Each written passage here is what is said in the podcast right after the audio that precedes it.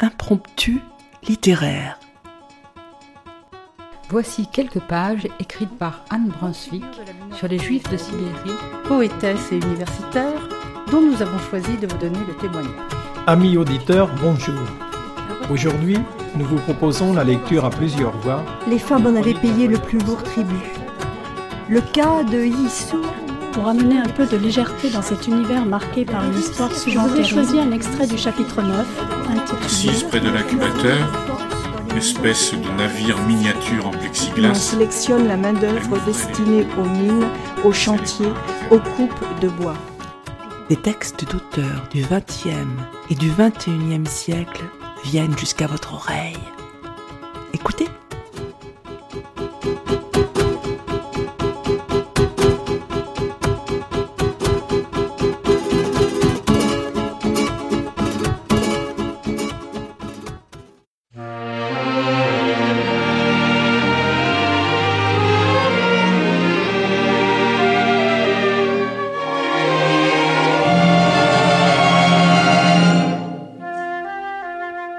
Amis auditeurs, bonjour.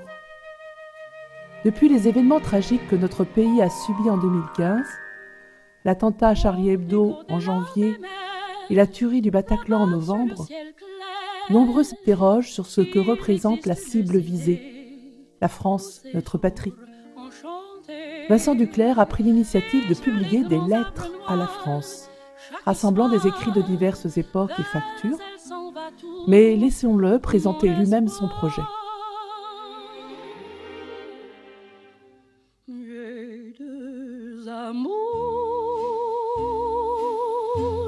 mon pays Paris,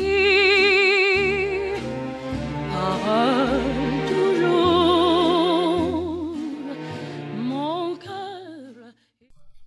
L'intime et l'universel. Chacun, qu'il soit français ou non, a une histoire singulière avec la France, une relation personnelle qui éclaire sa propre vie et sa pensée du monde. L'intime et l'universel nourrissent l'un comme l'autre cette expérience d'une nation à laquelle on appartient par choix et passion, par désir de la servir dans la fidélité à cette idée de la France et aux valeurs d'humanité qui la constituent. Parce que cette relation est souvent vécue comme essentielle, on observe la manière dont chacun tente de l'exprimer, par des mots, des images, des rêves, des événements partagés, des espoirs portés ensemble, ou simplement le visage d'un être aimé depuis longtemps disparu. Nombreuses, émouvantes sont les lettres à la France qui s'écrivent, pour soi comme pour le plus grand nombre, s'appliquant à traduire l'attachement profond pour un pays imaginé que l'on n'hésite plus à mettre au pluriel, évoquant des France pour dire la France. On sait aujourd'hui combien la relation personnelle au vivant, l'attention portée au monde animal et végétal traduisent des comportements d'humanité. La découverte des paysages, la connaissance de la diversité naturelle, l'observation des saisons, le sentiment des lieux fondent une relation intime à la France. La première définition de la France, c'est justement cette capacité à éveiller les êtres dans la profondeur de leur conscience et à les amener à concevoir un récit de filiation, d'adoption, d'appartenance. Chacun l'imagine à sa façon. Cette pluralité des liens avec la France exprime une liberté dans la relation. Cette dimension intime explique que les lettres empruntent souvent le langage de la poésie, de la musique, du dessin, et qu'il faille en cela arpenter l'horizon pour les rechercher. La France est une forme, une forme sensible et intellectuelle à la fois, composée de populations, de générations, de cultures, de mémoire, de temps, de langue, de territoire, de paysages, de saisons, de lumière, de rivages, de frontières. Un inventaire à l'après-vert, en quelque sorte, sur lequel viennent s'exercer l'imagination et la raison, pour rassembler ces fragments d'un sentiment amoureux. L'expérience de l'attachement, qui peut être aussi celle de la déception, de la douleur, décrit une France imaginaire. Mais parce qu'elle est vécue, parce qu'elle s'exprime, elle devient réalité. Le lien sensible n'exclut pas le lien politique. Celui-ci est même central à la définition de la France. La France a sans doute été la plus politique des nations européennes, écrit Dominique Schnapper, dans son étude de 1990, La France de l'intégration. Le mouvement des Lumières et la Révolution des droits en 1789, couronné par la promulgation de la Déclaration des droits de l'homme et du citoyen, attache définitivement la France à sa dimension politique et de fait lui donne un autre rapport au monde que celui imposé par la grâce de Dieu. Les libertés et droits fondamentaux constituent progressivement le bagage commun des Français et de ceux qui souhaitent le devenir. Le régime de la République paraît épouser cette définition politique de la France et permet d'instaurer un nouveau code des valeurs nationales, non plus l'héroïsme conquis sur le champ de bataille, mais la dignité de l'instituteur, le courage de l'intellectuel, la résilience de l'orphelin. Raymond Aron, à la veille de la guerre, le 17 juin 1939, devant la Société française de philosophie. Il importe que nous donnions à tous ceux qui nous entendent, à tous les Français, la conviction suivante. Les Français sont des héritiers. Mais pour sauver un héritage, il faut être capable de le conquérir à nouveau. L'arbitraire républicain n'est pas un vain mot, mais il convient de se souvenir que la meilleure arme pour combattre cet effondrement de la démocratie, et donc de la France si l'on nous suit, demeure des valeurs démocratiques elles-mêmes constitutives de la République et de la France. Cela a été le cas dans l'affaire Dreyfus, à commencer par l'homme qui a donné son nom à l'événement majeur, cela l'a été aussi dans la lutte anticoloniale où en France comme dans l'Empire, de telles valeurs ont porté ses combats. Cela le demeure.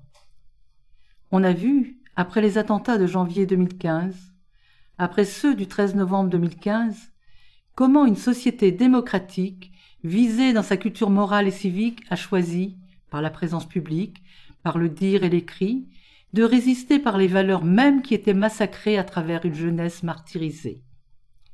Cette liberté revendiquée, cette indépendance de pensée et d'action, cette fidélité pour soi et pour le monde ont donné de la France une parole de vérité. Celle-ci, présente au terme de ce livre, ne peut se comprendre sans revenir à l'histoire. Vincent Duclerc.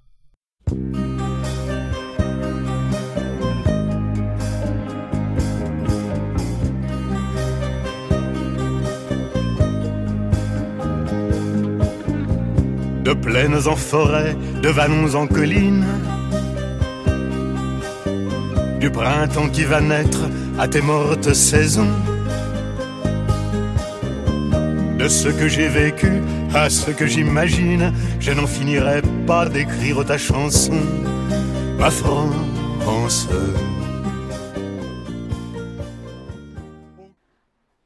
Anna de Noailles, Le Pays, 1901 poétesse française d'origine roumaine, Anna de Noailles, 1879-1933, devient l'une des grandes figures des lettres parisiennes, tenant salon et devenant l'égérie de nombreux républicains.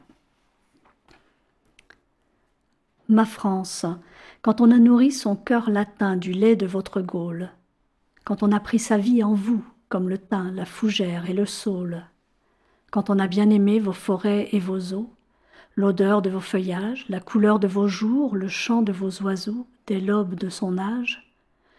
Quand, amoureux du goût de vos bonnes saisons, chaudes comme la laine, on a fixé son âme et bâti sa maison au bord de votre Seine, quand on n'a jamais vu se lever le soleil ni la lune renaître ailleurs que sur vos champs, que sur vos blés vermeils, vos chênes et vos hêtres, quand jaloux de goûter le vin de vos pressoirs, vos fruits et vos châtaignes, on a bien médité dans la paix de vos soirs les livres de Montaigne.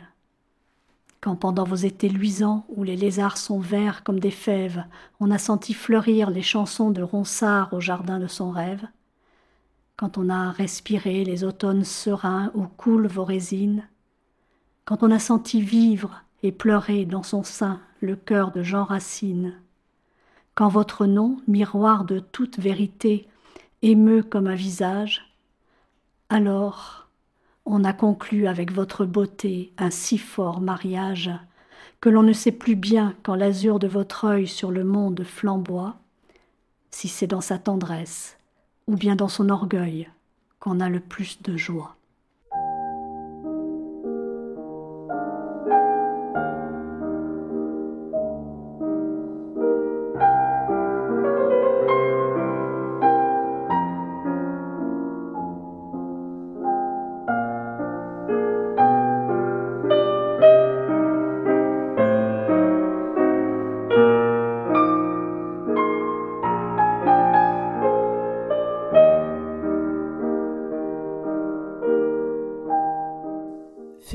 Buisson Pourquoi nous sommes patriotes et ne sommes pas nationalistes? 1899 Philosophe, professeur opposant au Second Empire et farouche républicain, Ferdinand Buisson, 1841-1932, est l'artisan des grandes lois scolaires de 1879-1882 en tant que directeur de l'enseignement primaire. Tardivement engagé dans l'affaire Dreyfus, il s'y révèle pour autant l'une des grandes voix en faveur de la justice. Je devais vous dire pourquoi et comment nous sommes des patriotes français. Qui ne se sent comme réveillé dans sa conscience en relisant après un siècle ce défi au tyran lancé par tout un peuple? Le peuple qui a fait tout cela, qui a proclamé d'abord et fait respecter ensuite les droits de l'homme et les droits de la nation, c'est le nôtre. Nous sommes les petits-fils et les arrière-petits-fils des hommes qui ont écrit du plus pur de leur sang cette page ineffaçable. Avez-vous besoin qu'on vous démontre que la France a bien mérité du genre humain en lui restituant ses titres de noblesse? C'est parce qu'elle a la France de 1789, le pays d'où est parti cet appel, impossible à étouffer, appel à la liberté, appel à la justice et à la raison, appel à la légalité et à la fraternité. C'est parce que la France a fait cela que nous l'aimons, comme une notre mère au double sens du mot, car elle ne nous a pas seulement enfantés à la vie du corps, elle nous a enfantés à la vie de l'esprit. C'est son âme qui vit dans les nôtres. Elle est deux fois notre patrie, puisqu'elle nous a donné non seulement une terre à aimer, mais un idéal à poursuivre. Le premier nom qu'on donna aux hommes de 89, ce fut le nom de patriote et c'était le terme juste. Car la France cessait d'être un royaume pour devenir une patrie. Dans le même sens et pour les mêmes motifs que nos grands ancêtres, nous sommes patriotes comme ils l'étaient. Nous aimons la France comme ils l'aimaient. Nous ne répudions, nous n'oublions rien de son long passé, ni ses gloires, ni ses droits, rien de ce qu'elle a souffert, tant de fois écrasée par les forts, tant de fois trompée par les habiles. Ah. Nous savons pourquoi nous sommes fiers d'être français. Nous sommes les fils d'une patrie qui a un double nom dans l'histoire. Elle s'appelle la France, mais elle s'appelle aussi la République. Messieurs, il y a d'autres patries qui sont vénérables. Il n'y a qu'une France. C'est une patrie faite à la fois de passé et d'avenir, de réalité et d'idéal, de faits et de principes, de communauté de souvenirs et de communion d'espérance. Un Français n'est pas seulement un homme né en France, c'est un homme né de la France, qui a l'esprit formé de son esprit, qui a appris d'elle à regarder toujours plus haut, à vouloir toujours plus de lumière, toujours plus de raison, toujours plus de fraternité. Soldat de Dieu au Moyen Âge, soldat du droit dans les temps modernes, la France, c'est une patrie tout ensemble et c'est une foi. La France, c'est une idée qui s'est faite nation. C'est une nation qui s'est forgée elle-même. On ne lui est pas complètement fidèle si l'on ne croit pas l'idéal qu'elle s'est donné au prix de tant de siècles de souffrance, si l'on renie comme des chimères les mots sacrés qu'elle a enfin révélés au monde et que le monde ne distingue plus d'elle. Le monde a raison et c'est pourquoi nous sommes patriotes. Il me reste à dire pourquoi nous ne sommes pas nationalistes. Il semblerait d'abord que les deux mots dussent se confondre. Et il en serait ainsi en effet si nationalisme voulait dire aujourd'hui ce que signifiait il y a cent ans le cri Vive la nation proclamant la souveraineté du peuple par-dessus les droits dysnatiques, les prétentions des privilégiés, les complots de la cour ou de la noblesse, les menaces de l'ennemi au dehors et au dedans. Ce cri-là, c'était tout le programme de la Révolution. Le nationalisme d'aujourd'hui n'a rien, absolument rien de ce sens primitif et révolutionnaire. Il n'évoque pas l'idée politique des droits de la nation, mais l'idée ethnographique de nationalité qui peut s'énoncer ainsi. Nous sommes la nationalité française, affirmons et resserrons les liens qui nous unissent, soyons français, la France avant tout. Il y a dans ce sentiment rien que de naturel et de légitime, à une condition pourtant, c'est qu'il n'en résulte pas une diminution de l'idée de patrie, une réduction de la France à quelque chose d'inférieur à elle-même.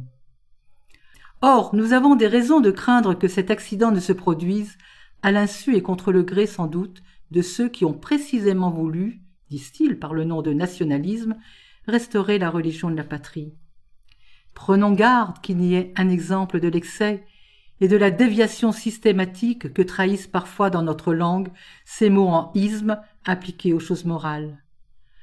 Le nationalisme ne serait-il pas l'esprit national ce qu'est le chauvinisme à l'esprit militaire, le fanatisme à l'esprit religieux, l'industrialisme à l'industrie, le pédantisme à l'esprit scientifique, l'égoïsme enfin au simple amour de soi, quelque chose comme une hypertrophie, c'est-à-dire une maladie qui semble agrandir et grossir l'organe qu'elle atteint, mais qui du même coup le pervertit et le dénature.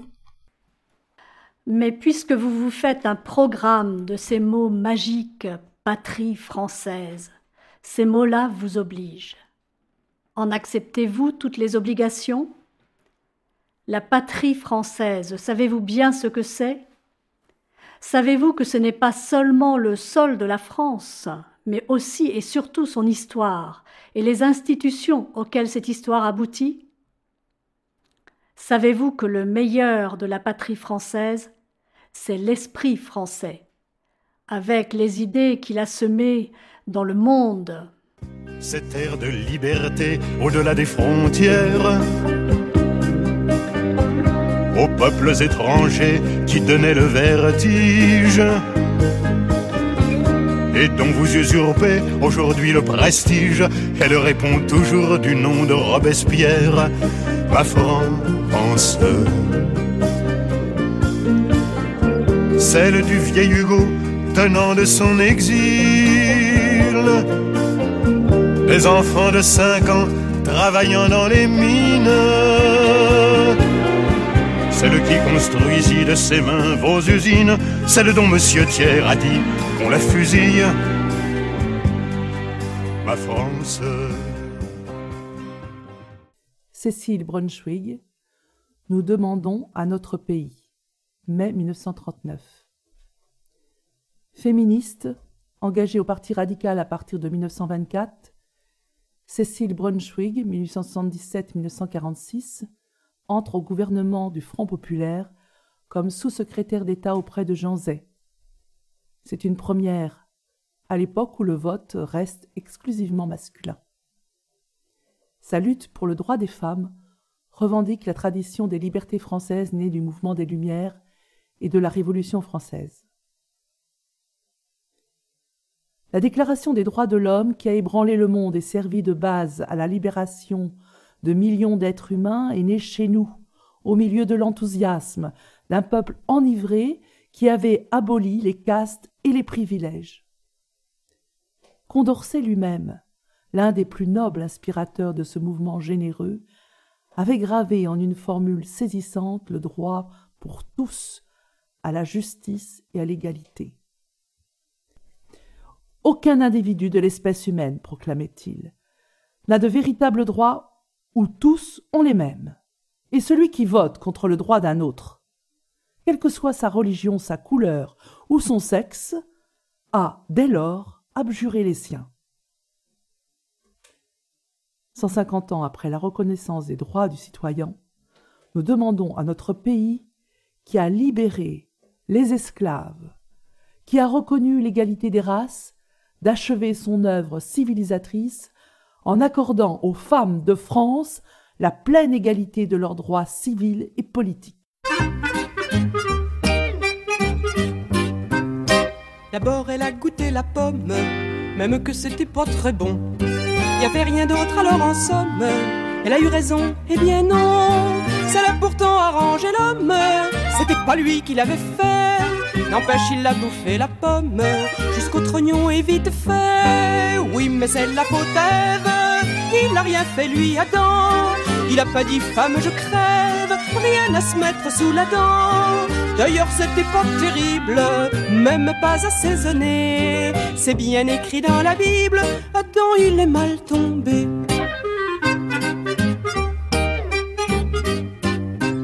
Michel, Manoukian. Je meurs en soldat régulier de l'armée française de la Libération. Rescapé du génocide des Arméniens, Michel Manoukian, 1906-1944, parvient à gagner la France avec son frère. D'abord artisan, puis ouvrier aux usines Citroën, il se passionne pour la poésie et devient lui-même poète. Après la crise du 6 février 1934, il adhère au Parti communiste et dirige la fraction arménienne de la MOI, main-d'œuvre immigrée, qui combat clandestinement l'occupant nazi. Le groupe de résistance est décapité par la répression et ses membres sont fusillés le 21 février 1944 au Mont Valérien. Ma chère Mélinée, ma petite orpheline bien-aimée, dans quelques heures, je ne serai plus de ce monde. Nous allons être fusillés cet après-midi à quinze heures. Cela m'arrive comme un accident dans ma vie. Je n'y crois pas, mais pourtant je sais que je ne te verrai plus jamais. Que puis-je t'écrire? Tout est confus en moi et bien clair en même temps. Je m'étais engagé dans l'armée de libération en soldat volontaire, et je meurs à deux doigts de la victoire et du but.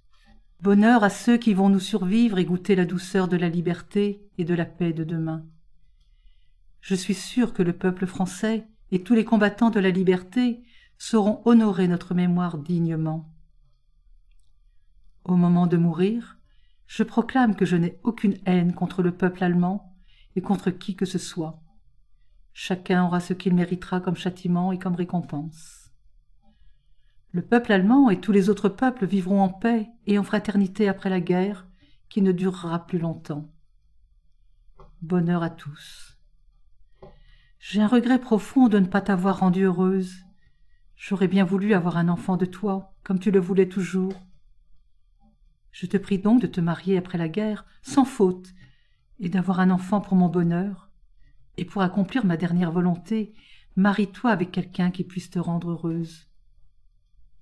Tous mes biens, toutes mes affaires, je les lègue à toi, à ta sœur, à mes neveux. Après la guerre, tu pourras faire valoir ton droit de pension de guerre en tant que ma femme, car je meurs en soldat régulier de l'armée française de la Libération. Avec l'aide des amis qui voudront bien m'honorer, tu feras éditer mes poèmes et mes écrits, qu'ils valent d'être lus. Tu apporteras mes souvenirs, si possible, à mes parents en Arménie. Je mourrai avec mes vingt-trois camarades tout à l'heure, avec le courage et la sérénité d'un homme qui a la conscience bien tranquille, car personnellement, je n'ai fait de mal à personne, et si je l'ai fait, je l'ai fait sans haine. Aujourd'hui, il y a du soleil. C'est en regardant le soleil et la belle nature que j'ai tant aimée que je dirai adieu à la vie et à vous tous, ma bien chère femme et mes bien chers amis.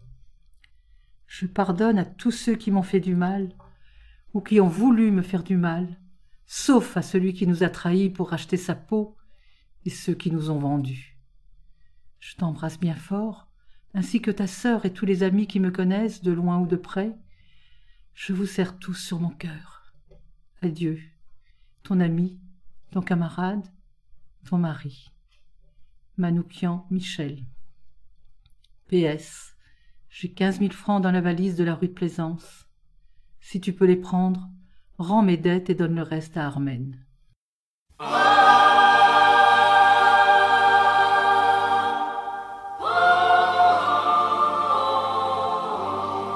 Vous n'avez réclamé la gloire, ni les larmes, ni l'orgue, ni la prière aux agonisants. Onze ans déjà, que cela passe vite, onze ans, vous vous étiez servi simplement de vos armes. La mort n'éblouit pas les yeux des partisans. Georges Semprin sur les rives de la Marne, 1980. Né dans une famille de dirigeants républicains espagnols, exilé à Paris, Georges Semprin, 1923-2011, poursuit des études de philosophie à la Sorbonne. Il entre dans la résistance au sein de la MOI, main-d'œuvre immigrée, et du réseau Buckmaster, et adhère au Parti communiste espagnol clandestin. Arrêté par la Gestapo en septembre 1943, il est déporté au camp de Buchenwald. Survivant à l'entreprise nazie, il devient un romancier majeur du XXe siècle. À l'instar du Grand Voyage, sa première œuvre, Quel beau dimanche évoque la solennité des rives de la Marne et le rôle de son souvenir dans la survie à la déportation. Les gars, quel beau dimanche, a dit le gars. Il regarde le ciel et il dit au gars que c'est un beau dimanche. Mais dans le ciel, on ne voit que le ciel, le noir du ciel, la nuit du ciel, et plein de neige qui tourbillonne à la lumière des projecteurs. Une lumière dansante et glacée. Il a dit ça avec un grand éclat de rire excessif, comme qui dirait Merde. Mais il n'a pas dit merde. Il a dit Quel beau dimanche, les gars. En français en regardant le ciel noir de cinq heures du matin. Il a eu un grand éclat de rire pour lui tout seul, et il n'a pas dit merde. S'il avait voulu dire merde, d'ailleurs, il aurait dit scheisse, car les mots importants ne sont pas français. Ni serbo-croate, d'ailleurs, ni flamand, ni norvégien, ni même russe, à l'exception de machorka, qui est un mot considérable. On dit Scheisse, Arbeit, Brot, tous les autres mots importants en allemand. Pain, travail, merde, tous les vrais mots. Et puis machorka, qui est aussi un vrai mot pour nommer le tabac, ou plutôt l'herbe qu'on fume acrement. En tout cas, le gars aurait regardé le ciel, la nuit du ciel, la neige du ciel, les lueurs électriques du ciel, et il aurait crié Scheisse s'il avait voulu dire merde. Quand on dit Scheisse, tout le monde vous comprend, et ça doit être important de se faire comprendre quand on a envie de crier merde et d'être entendu. Le rire du gars monte vers la nuit du ciel, la nuit du beau dimanche à l'aube, et il tourne court aussitôt. Le gars ne dit plus rien. Il a dû dire tout ce qu'il pense de la vie, et il plonge dans la nuit de neige vers la place d'appel. Ce n'est plus qu'une ombre qui court, courbée sous les rafales de neige. D'autres ombres se mettent à courir derrière l'ombre du gars qui a dit que c'est un beau dimanche. Pour qui a-t-il parlé? Pourquoi cette dérision désespérée dans sa voix, dans son cri vers le ciel de neige? Il remontait le col de sa capote qui portait des traces de peinture verte sur le dos, de vagues contours de lettres à demi effacées. Un K, peut-être, était encore lisible. B et U pouvaient se deviner. Debout, devant l'entrée du bloc, protégé des tourbillons de neige par le saillant que forme le double escalier extérieur qui monte au premier étage, il était là, remontant le col de sa capote, regardant l'aube du dimanche, dehors, cette nuit trouée par les reflets des projecteurs, écoutant la rumeur confuse que vrillent les coups de sifflet rassemblant les gars pour le premier appel de la journée. Alors il a crié, pour lui tout seul, d'une voix forte, déclamatoire, désespérée, dérisoire, ou plutôt se tournant elle-même en dérision. Il a crié que c'est un beau dimanche, les gars. Un souvenir, sans doute, des beaux dimanches d'autrefois, venu le saisir au moment où il allait plonger dans les tourbillons de neige, l'a fait crier de cette façon-là, a fait éclater en lui ce rire désespéré. Quel beau dimanche, les gars, sur les rives de la Marne.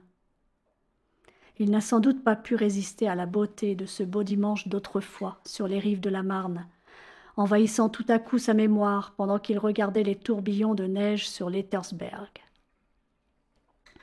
Il a peut-être eu le sentiment de la sottise inacceptable de ce monde où il y a les dimanches sur la Marne, ailleurs, avant, loin, de l'autre côté, dehors, et puis cette neige floconneuse, obstinée de l'Ettersberg.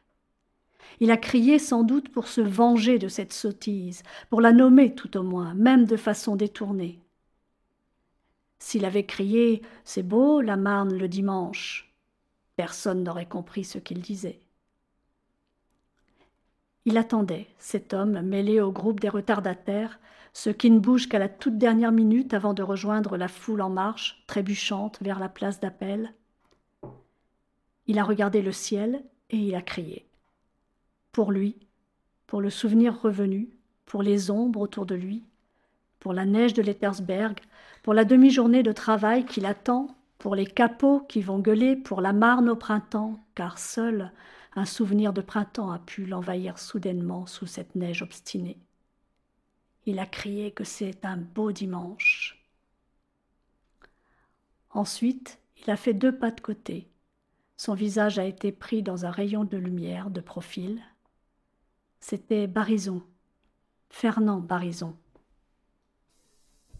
Dans le silence ouaté, entrecoupé par les ordres tranchants des haut-parleurs, Barison évoquera délibérément tous les détails de ce souvenir.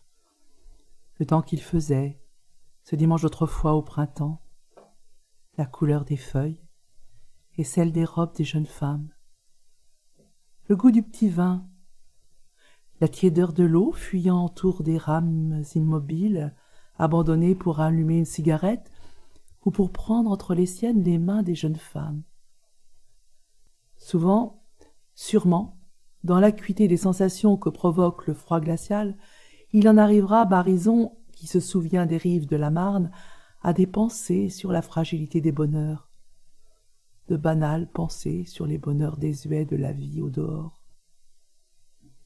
Si on avait su, bon Dieu, de quoi la vie peut être remplie, toutes les richesses mortelles qu'elle recèle, on n'aurait sûrement pas accepté tout bêtement les petits bonheurs des rives de la Marne, on aurait essayé d'en faire un grand bonheur, assez grand et assez fou pour que la neige d'aujourd'hui, ni le capot de la Gustloff, ni le SS à lunettes ne puissent l'effacer.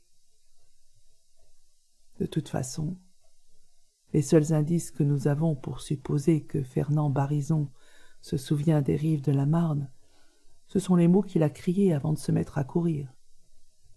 C'est mince, il faut dire. Quel beau dimanche, les gars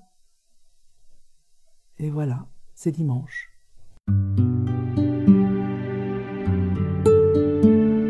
En 1985 à Saint-Denis, un auteur-animateur avait écrit quelques mots sur des accords de guitare. Ils sont restés gravés dans ma mémoire. Plus de 25 ans après, toujours d'actualité. Moi je dis que cette chanson devrait passer au JT. Nos différences ne devraient pas être un poids. Notre identité n'a besoin d'aucun débat.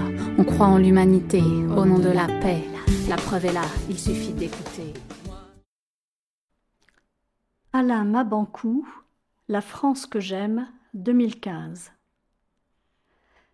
Né à Pointe-Noire, au Congo, en 1966, Alain Mabancou, qui enseigne la littérature française à l'Université de Californie Los Angeles, est devenu un écrivain de tout premier plan, honoré par le prix Renaudot et l'Académie française. Il entre au Collège de France en 2016, occupant la chaire de création artistique. Au lendemain des attentats du 13 novembre 2015 à Paris, il a tenu à évoquer la France aimée.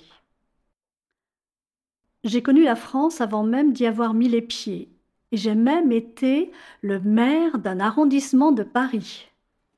À Pointe-Noire, au collège des Trois Glorieuses, il y avait dans notre classe une carte d'Europe accrochée au mur près de la fenêtre. Notre professeur d'histoire et de géographie, M. Dupré, l'œil vif, la peau bronzée, orientait souvent sa règle vers ce continent et pointait particulièrement la France, son pays natal, pays de la liberté, de l'égalité et de la fraternité, insistait-il. Savait-il qu'à cet instant ce pays-là était aussi le nôtre, nous qui parlions le français comme un des multiples dialectes congolais? Dans ce collège, nous énumérions de mémoire les noms des personnages de l'histoire de France, surtout ceux des rois, que nous estimions mal sapés, parce qu'ils ne portaient pas de couvre-chef traditionnels comme nos rois Makoko ou Maaloango, mais aussi les noms des régions, départements et communes. Nous rigolions même lorsque la Seine nous était présentée comme un fleuve, car elle n'était longue que de 700 kilomètres, alors que le fleuve Congo était presque huit fois plus long et par son débit le deuxième plus grand fleuve au monde après l'Amazone.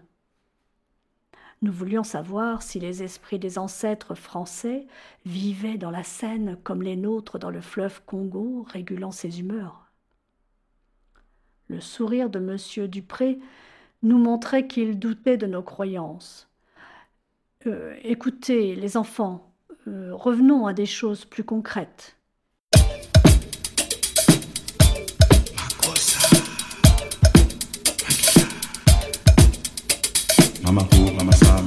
Est-ce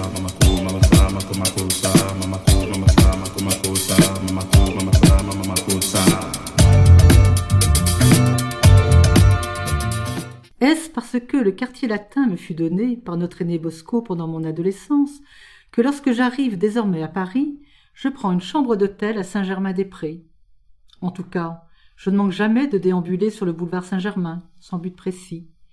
Je prolonge ma marche solitaire jusqu'à la hauteur du Palais Bourbon. Je ne sais pas ce qui me retient de m'attabler dans un déprestigieux café de la place. Sans doute la peur d'être pris pour un germano-pratrin, dont l'image est d'ordinaire injustement caricaturée. Lorsque l'indécision l'emporte dans ma balade, je m'arrête à la hauteur de la statue en bronze de Danton, dressée juste en bordure du boulevard Saint-Germain, sur la place Henri Mondor. On ne peut pas rater cette œuvre du sculpteur Auguste Paris. Elle domine la foule, et le bras droit de Danton semble montrer une direction révolutionnaire et rappeler l'esprit rebelle de la capitale. Quoi d'étonnant à ce que ce lieu soit devenu pour beaucoup un point de repère Parce que je n'avais jamais prêté attention à la borne qui rappelle l'histoire de ce monument, je n'ai su que bien tard que la statue occupe l'endroit exact où se situait le salon de l'appartement de Danton au moment de la Révolution française. Danton est celui qui symbolise pour moi la France, et lors de mon dernier passage à Paris, la veille de ce vendredi 13 novembre 2015, j'ai murmuré les paroles de cet orateur qui savait par les mots soulever les foules contre le vaillisseur. Pour les vaincre, il nous faut de l'audace. La France que j'aime, c'est celle qui met en œuvre ces mots de Danton. C'est celle qui refuse de s'agenouiller devant l'obscurantisme et les ennemis de l'esprit des Lumières.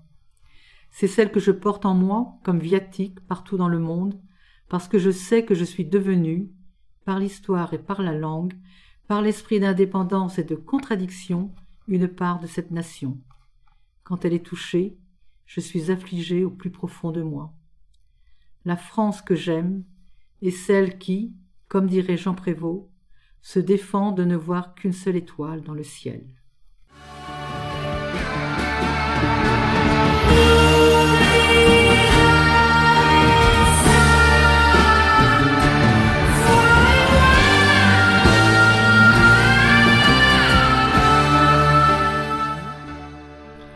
Bien d'autres textes auraient pu être lus, ceux qui exaltent l'idée de patrie comme ceux qui s'interrogent sur des valeurs que la République française peine à véritablement incarner.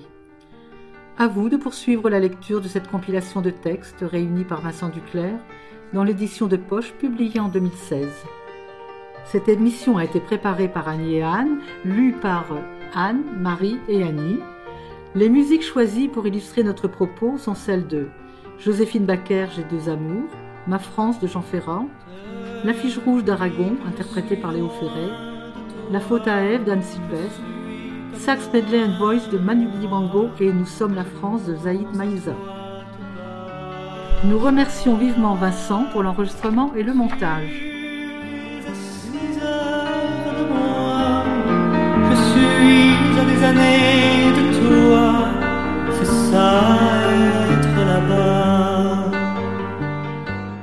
Chers auditeurs, si vous souhaitez réagir à cette émission, en connaître les horaires, la télécharger, nous rejoindre, rendez-vous sur le site de Radio G 101.5 ou sur le site de l'émission www.impromptu.fr. Vous nous y retrouverez